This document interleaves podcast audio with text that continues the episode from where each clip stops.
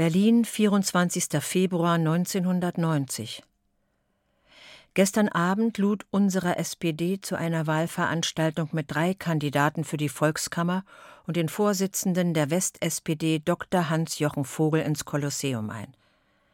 Ich war dabei, nicht in der ersten Reihe wie bei ARD und ZDF, sondern in der dritten, dafür aber live. Es lohnte sich allemal, ob nun wegen der patenten Kandidaten, eine Biologin, ein Mediziner, ein Germanist, oder wegen des sich so angenehm von dem einnehmenden oder vereinnahmenden Unwesen von Bundeskanzler Kohl unterscheidenden Wesens des Hans-Jochen Vogel, der Mut machte und realistisch auf Publikumsfragen antwortete. Ab heute ist nun auch Willy Brandt unser SPD-Ehrenvorsitzender. Heute las ich in der Wochenendausgabe unserer BZ einen Brief von Helga Königsdorf an eine alte Genossin. Dieser Brief der Königsdorf spricht mir in vielen Dingen aus dem Herzen, darum wollte ich ihn dir auch gleich schicken. Tragisch das Schicksal dieser wirklichen alten Genossen, die, wie ich letzten Sonntag an Tante Lenchen in Frankfurt selbst feststellen konnte, nichts begreifen außer, dass für sie eine Welt zusammenstürzt, was uns eine große Chance zum Neubeginn gibt. Sei lieb gedrückt. Dein Christian. Berlin, 26. Februar 1990. Herzlichen Dank für deinen Brief nebst Beitrag von Konrad Weiß. Diese Spiegelnummer besitze ich selbst und muss mir nun überlegen, wem ich die Fotokopie zukommen lassen kann. Sigrid in Leipzig. Anita hat auch Interesse. Wir sind also wieder auf der gleichen Welle. Genau die richtigen Worte zum Heimatverlust. Ich habe es auch schon einmal aus den Briefen an die BZ gelesen. Ich bleibe da und die DDR verlässt mich. So ähnlich lautete es. Diese vier Artikel zur Übersiedlersituation waren sehr aufschlussreich. Einerseits finde ich wieder meine Einschätzung der Bundis bestätigt und andererseits erwärmt sich meine schwarze, unerbittliche Seele am Schicksal der Abtrünnigen. Kein Gefühl habe ich für sie. Ich bedauere nur die Kinder. In den Massenunterkünften sammelt sich Zündstoff, der zu einem Brand ausarten kann. Deutsche geraten aneinander, Zonis und Bundis. Hier in der DDR werden Arbeitslosigkeit und Vermögensunterschiede zu Spannungen führen. Es wird attraktive Waren geben und nur der Arbeitende kann sie sich leisten. Schöne Zeiten stehen uns bevor. Ja, wir wurden von Dummköpfen regiert. Das passt nicht in die Wolfsgesellschaft. Modrow ist in meinen Augen ein Don Quixote unserer Tage, lässt von den alten Idealen vom Traum der sozialistischen Gesellschaft nicht ab, ist und wird kein Wendehals. Du wunderst dich, dass unsere Künstler schweigen? Das hat etwas mit Sensibilität zu tun. Reif fiel auf Ungeborenes. Modrow erwähnte wiederholt die Begriffe sensibel und behutsam. Kohl wird innerlich gegrient haben. Er ist doch ein Elefant bar tiefer Gefühle. Aber seine Wahlchance steigt trotz seiner mächtigsten Wahlreklame, der Einverleibung der DDR, nicht. Ich glaube, er fällt trotzdem durch, und die naiven Dresdner schrien im Dezember auch noch Helmut, Helmut, hilf. Das klingt wie Samuel, hilf. Kannst du mir nicht ein Land nennen, in das ich emigrieren könnte? Ich habe vom Deutschen, von den Teutonen genug und ihren ewigen, schon chronischen Geschichtsfehlern. Es stinkt mich an. Mercedes-Benz will Berlin gestalten im Umkreis von 70 Kilometern nach seiner Nese. Und wir armen DDR-Bürger müssen uns das gefallen lassen. Wenn der Edelkommunist Modrow doch endlich von der Lektion Kapitalismus geheilt wäre. Mit den Vertretern und ihren Wolfsgesetzen lässt sich kein menschliches Problem behandeln. Nun weiß er es, wissen wir es alle, dass unsere sozialpolitischen Maßnahmen auf Kosten von Modernisierung, Wiederaufbau, Ökologie gingen. Alles lässt sich nicht machen, und der reiche Bruder hätte die Möglichkeiten dazu. Bis zum 18. März sind wir noch DDR-Bürger. Dann hören wir um 24 Uhr letztmals unsere gesungene Nationalhymne. Und dann kommt die Beisetzung in aller Stille. Aber wir haben inzwischen Coke zu drei Mark die Büchse und Büchsenbier. aufdringliche Imbissbuden mit doppeltem Preis und unsere doofen Bürger Kofen und Mampfen. Es ist doch aus dem Westen. Und siehst du, damit rechnet der ausgebuffte Kapitalist. Jetzt sieht man deutlich, dass die BRD viel Gemeinsames mit den USA hat. Die Politiker mögen zwar mitunter was Richtiges denken, sagen, fordern, die wahre Macht ist das Kapital, sind die Geldgeber. Ehemalige Grundstückseigentümer tauchen auf und gebärden sich breitspurig. Da geht uns doch endgültig die Puste aus. Der anfangs so positive Beginn in Leipzig hat sich nicht auf die DDR beschränkt, sondern schwappte über und wühlte ganz Europa auf. Jede Revolution 1789, 1917 hebt also doch die Welt aus den Angeln. Wie ich dir schon mitteilte, bin ich am Montag gegen 15 Uhr bei Ingrid. Anita kommt später. Sie ist ab 1. März auf ihrer neuen Stelle. Ich war diese Woche zum Rentnertreff im Institut. Inge G. erzählte, dass ihre Enkeltochter in Westberlin sehr gut Fuß gefasst habe. In der Nähe des Charlottenburger Schlosses erhielten sie eine komplett eingerichtete Wohnung mit Ofenheizung, die eine alte Dame wegen Einzug ins Seniorenheim aufgegeben hatte. Manche fallen immer wieder auf die Füße. Margots Sohn erhielt in der Otto-Grotewohl-Straße eine schöne Neubauwohnung. Dort hat sich sehr viel verändert. Für heute muss ich schließen. Ich wünsche dir, dass du dich mit dem Unabänderlichen abfindest. Es geht so vielen nicht anders. Hoffen wir, dass wir Gegenwart und Zukunft meistern können. Niemand möchte mit Namibia, Nicaragua, Äthiopien tauschen, nur als Beispiel genannt. Du gibst mir sicher recht, wenn ich unser Oben oft mit Raubrittertum und Strauchdieberei bezeichnet habe. Diese Suppe müssen wir jetzt auslöffeln. Unsere Oberen waren ja so dumm, dass sie nicht wussten, wann sie aufhören mussten. Und Dummheit hat uns regiert und wahrlich intelligente Leute hinters Licht geführt. Selbst Strauß war leichtgläubig. Nun ist die DDR wie ein Kartenhaus zusammengestürzt. Was wird erhalten bleiben? Wie schnell wird die D-Mark die Bürger hörig machen, demoralisieren? Ich glaube, dass die CSSR den besseren Weg gewählt hat. Gibt es nicht den wunderbaren Text von Václav Havel, der in der Paulskirche verlesen wurde? Ich möchte ihn gern haben. Das waren Töne, die man noch nie von einem Politiker gehört hat. Hast du unlängst die beiden Gegenpole Steffi Spierer und Beate Use bei Lea Roche erlebt? Vergiss nicht den 8. März.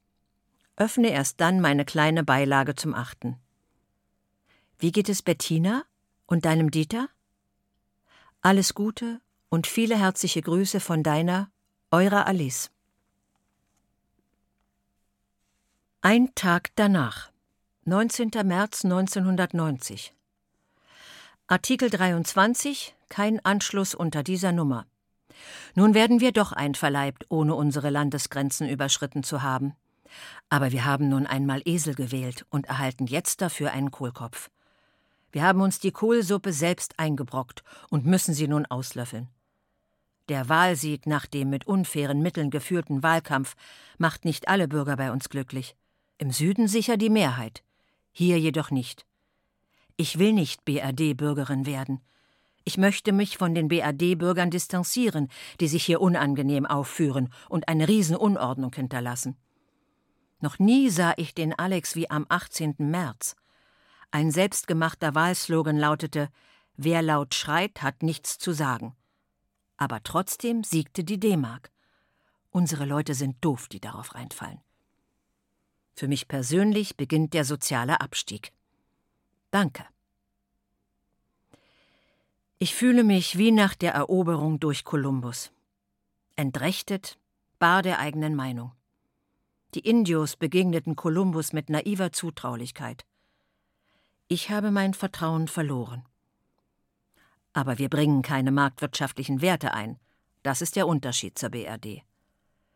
Aber trotz Reichtum seid ihr arm, an vielem. Schon Sokrates sagte, es gibt so vieles, was ich nicht brauche. Für heute dies. Es grüßt herzlich eure Alice.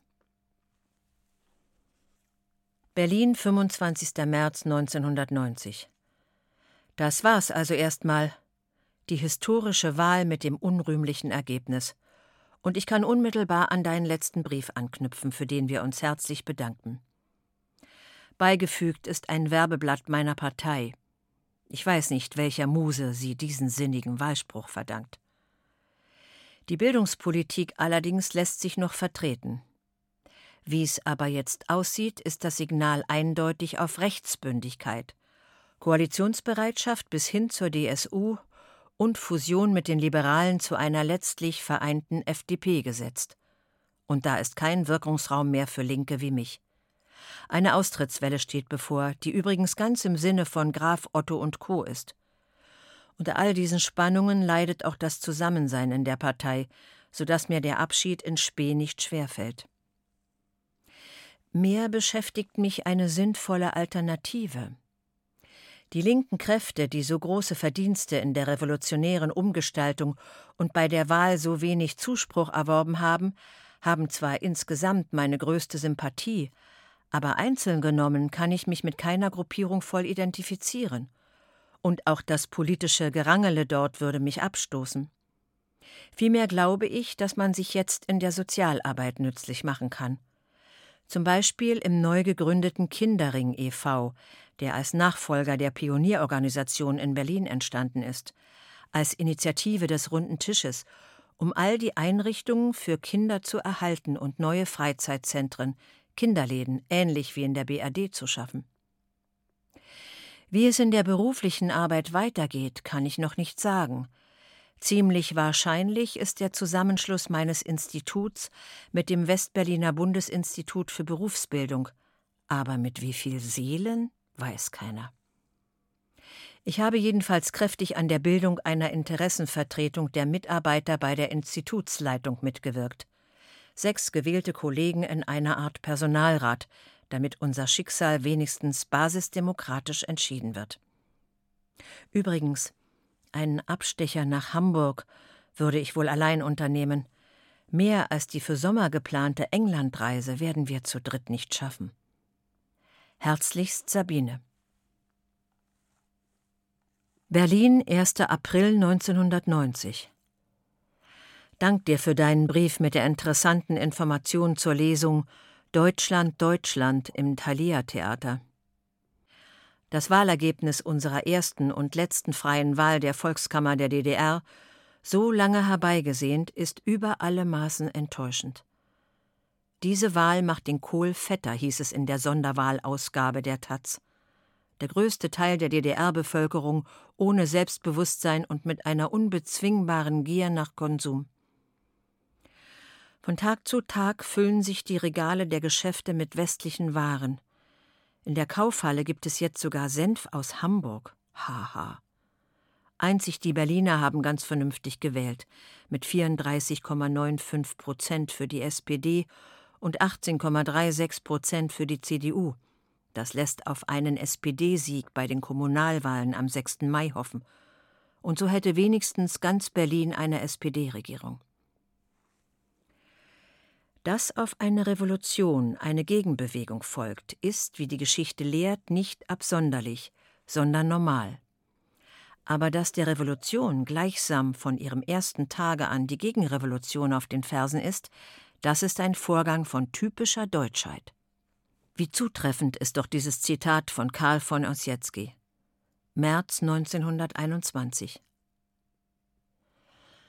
Nun beginnt aber auch ein neues Kapitel der Vergangenheitsbewältigung in Bezug auf den Stalinismus. Ereignisse, über die niemand in den letzten 40 Jahren zu sprechen wagte, werden publik gemacht. Viele unschuldige Menschen mussten in den Lagern des NKWD ihr Leben lassen, darunter auch der große Schauspieler Heinrich George in dem Lager Sachsenhausen bei Berlin. Diese und viele andere Dinge machen natürlich auch Großmutter zu schaffen, aber du kannst sicher sein, dass ich ihr nach wie vor, soweit es in meinen Möglichkeiten steht, ob nun mit einem Telefonat, Brief oder Kurzbesuch zur Seite stehe. Ansonsten nimmt mich meine Arbeit voll in Anspruch. Zurzeit restauriere ich gerade einen 1,20 Meter hohen Kandelaber von 1890 aus dem Anatomischen Theater. Eine schöne Arbeit und zugleich ein guter Schlusspunkt meiner Denkmalpflegezeit, die ja nun endgültig mit der Auflösung meines Arbeitsvertrages am 30. Juni endet. Für die Übergangszeit habe ich durch einen Freund von der Armee eine Stelle als Betreuer in einem Ferienlager der Reichsbahn vermittelt bekommen. Im Juli in Seif-Hennersdorf in der Oberlausitz an der Grenze zur CSSR. Arbeitsvertrag und Freifahrtschein erhalte ich Anfang Mai. Aber erstmal komme ich ja im Mai zu euch. Und dit ist natürlich Knorke. Es grüßt dich ganz lieb dein Christian. Berlin, 2. April 1990. Ich bin heute in der Bibliothek circa zwei Stunden allein und es ist, oh Wunder, nicht so viel Betrieb.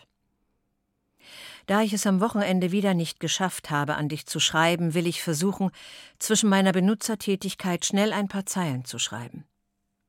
Es sind seit unserem Wiedersehen einige Wochen vergangen und es ist viel passiert. Das Wahlergebnis hat mich umgehauen. Ich bin traurig, mutlos und auch zornig. Ich hatte meinen Landsleuten etwas mehr Stolz und Würde zugetraut. Egon Bahr hat gesagt, dass die DDR-Bürger nicht mit dem Kopf, sondern mit dem Bauch abgestimmt haben. Man kann wirklich nicht stolz darauf sein, ein Deutscher zu sein. Der vollgefressene Kanzler hat viel versprochen. Mit Speck fängt man Mäuse und den Speck zieht er jetzt bereits wieder weg. Ich weiß nicht, was sich viele Menschen so von der BRD erhofften. Eine starke Bürgerbewegung hätte uns gewiss geholfen, uns nicht zu BRD-Bedingungen schlucken zu lassen. Nun sind die Ängste noch größer. Jeden Tag machen sie uns mit dem Umtauschsatz verrückt. Es ist ja nicht so einfach, sich vorzustellen, wie wir leben müssen, wenn unsere schon so niedrigen Löhne und Renten auch noch halbiert werden. Aber was soll man machen? Wir sitzen als Kaninchen vor der Schlange und warten, dass wir gefressen werden. Ingrid habe ich nach unserem gemeinsamen schönen Abend auch nicht mehr gesehen. Sie musste zum Computerlehrgang und ich war vorige Woche bei Waldis Freundin in Hagen. Sie kann auch kaum noch laufen. Ich habe also nicht viel gesehen, aber sie hat mich unheimlich verwöhnt. Jeden Tag musste ich die feinsten Sachen essen, was mir natürlich nicht sonderlich schwer gefallen ist. Jedenfalls hat sie sich über meinen Besuch sehr gefreut, und Freude und Freunde sind in dieser schlimmen Zeit sehr wichtig. Wie geht es dir? Hat die Arbeit beim Spiegel geklappt? Ich habe dir so die Daumen gedrückt. Nun aber mal was Schönes. Bei uns im Garten ist der Frühling eingezogen. Alles blüht. Gestern habe ich in der Sonne gelegen und habe nicht einmal an meinen Liebling Kohl und den ganzen Kummer gedacht, nur daran, dass, wenn die Sonne scheint, das Leben wieder ganz anders aussieht. Mein Waldi hat im Garten gebuddelt, was ihm sehr gut tut. Dein Buch ist große Klasse. Besonders der Beitrag von Biermann hat mir gefallen. Zur Hälfte habe ich es ausgelesen. Hätten die Menschen hier ein bisschen mehr auf solche Leute gehört, dann wäre die DDR vielleicht noch zu retten gewesen. Nun ist es vorbei. Und das ist sehr, sehr traurig. In der Hoffnung, bald wieder etwas von dir zu hören, möchte ich meinen Brief beenden. Es grüßen dich deine Freunde Anita und Walter. Berlin, 5. April 1990.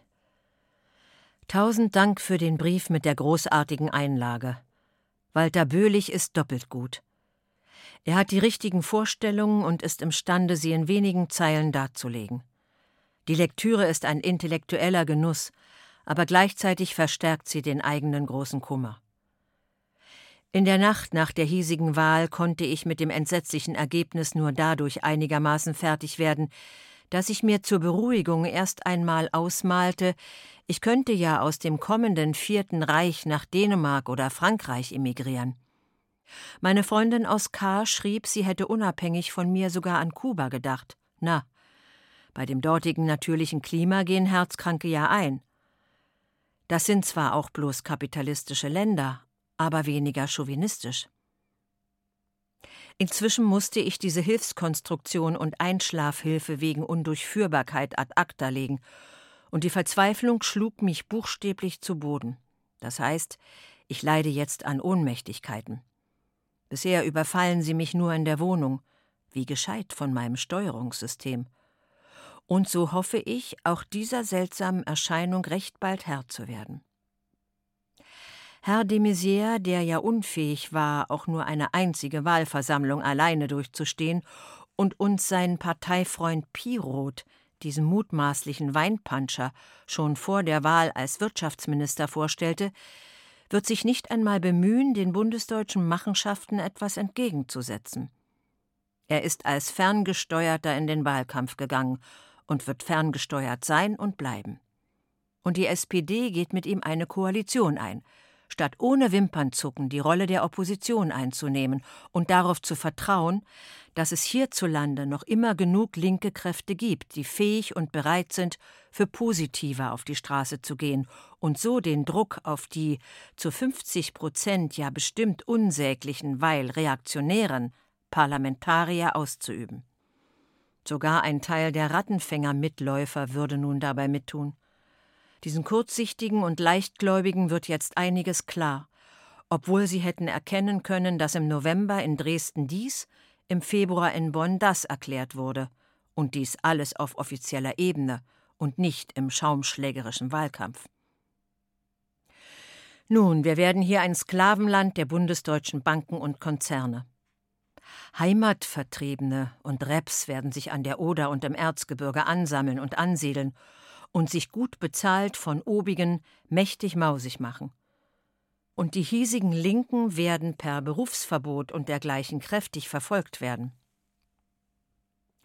Thomas Langhoff hat neulich in einem Interview freimütig gestanden, er rechne für die hiesigen Theater, die hiesige Kultur und für sich selber mit Schlimmem.